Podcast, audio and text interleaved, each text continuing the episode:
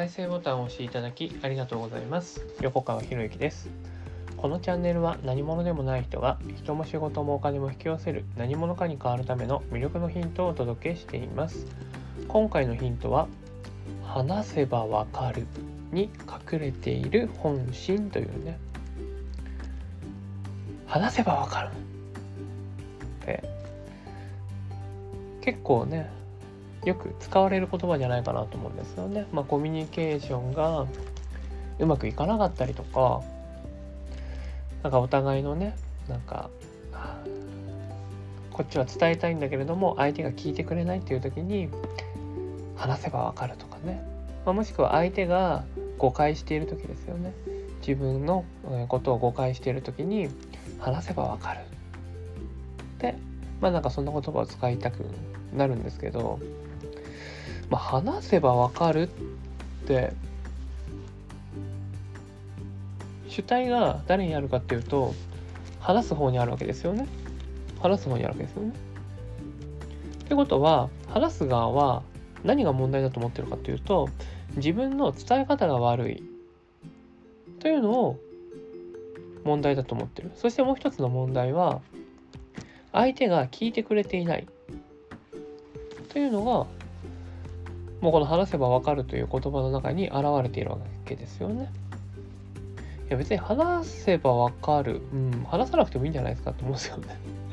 だったらね、あの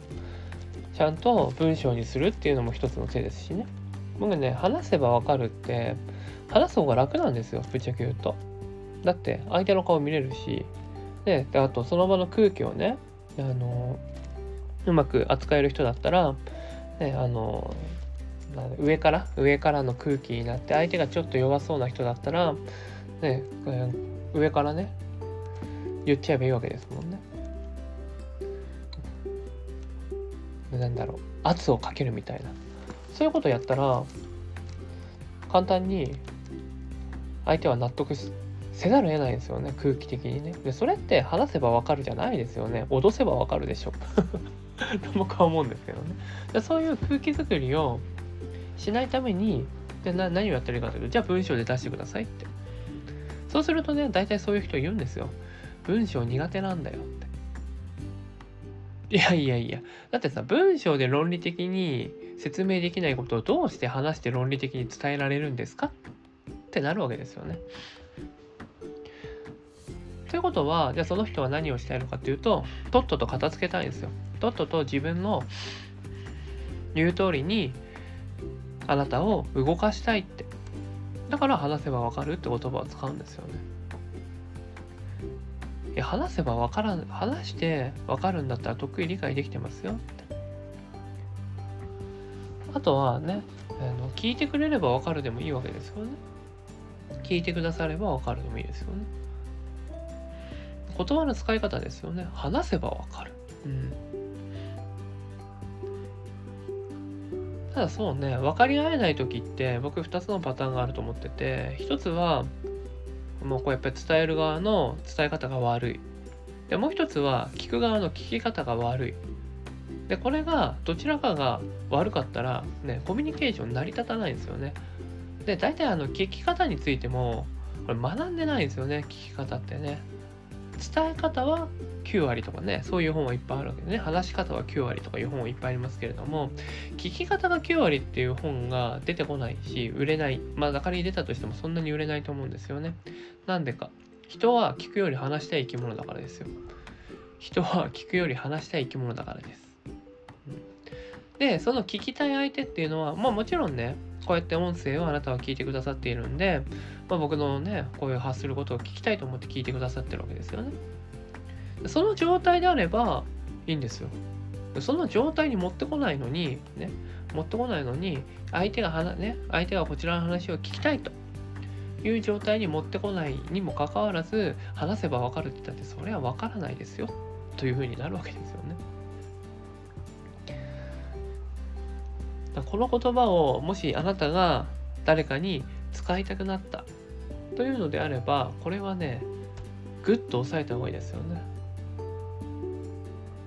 話せばわかる。つまり相手は聞いてくれない。相手は聞いてくれないってことは相手の相手が聞いてくれない状況を自分が作り出したというところの立ち位置に立たないといけないんですよ。つまり相手が聞いてくれないってことは信頼関係がないよってことですよね。で信頼関係がない状態から、ね、ない状態でいくら話したところでもそれは話してもわからないですよ。でそしてね論理的に理屈的に正しくても相手は受け入れてくんないんですよこれがね。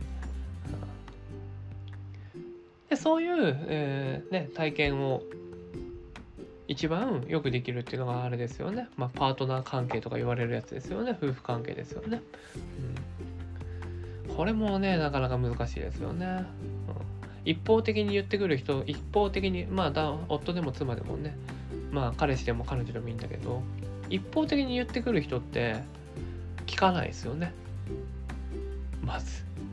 これもまた面白い話でね。だそのバランスをうまく取れるかって話ですよね。で、もちろんですけど、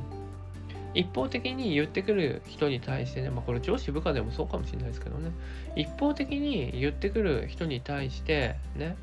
それに対して負けまいとして、ね、負けまいとして勝とうとしてやってしまうと何が起こるかっていう喧嘩が起こるわけですよね。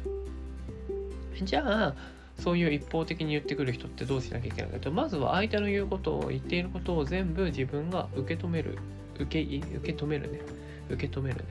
まずは受け止めるがいいですね。本当は受け止めるっていうのが第一段階で次は受け入れて受け入れてその受け入れたものを受け入れる時にねまあいい空気じゃないですよね。あの攻撃的なエネルギーが入ってきてるからその攻撃的なエネルギーを自分の内側でクリーンにして相手に戻すっていう第2段階があるんですけど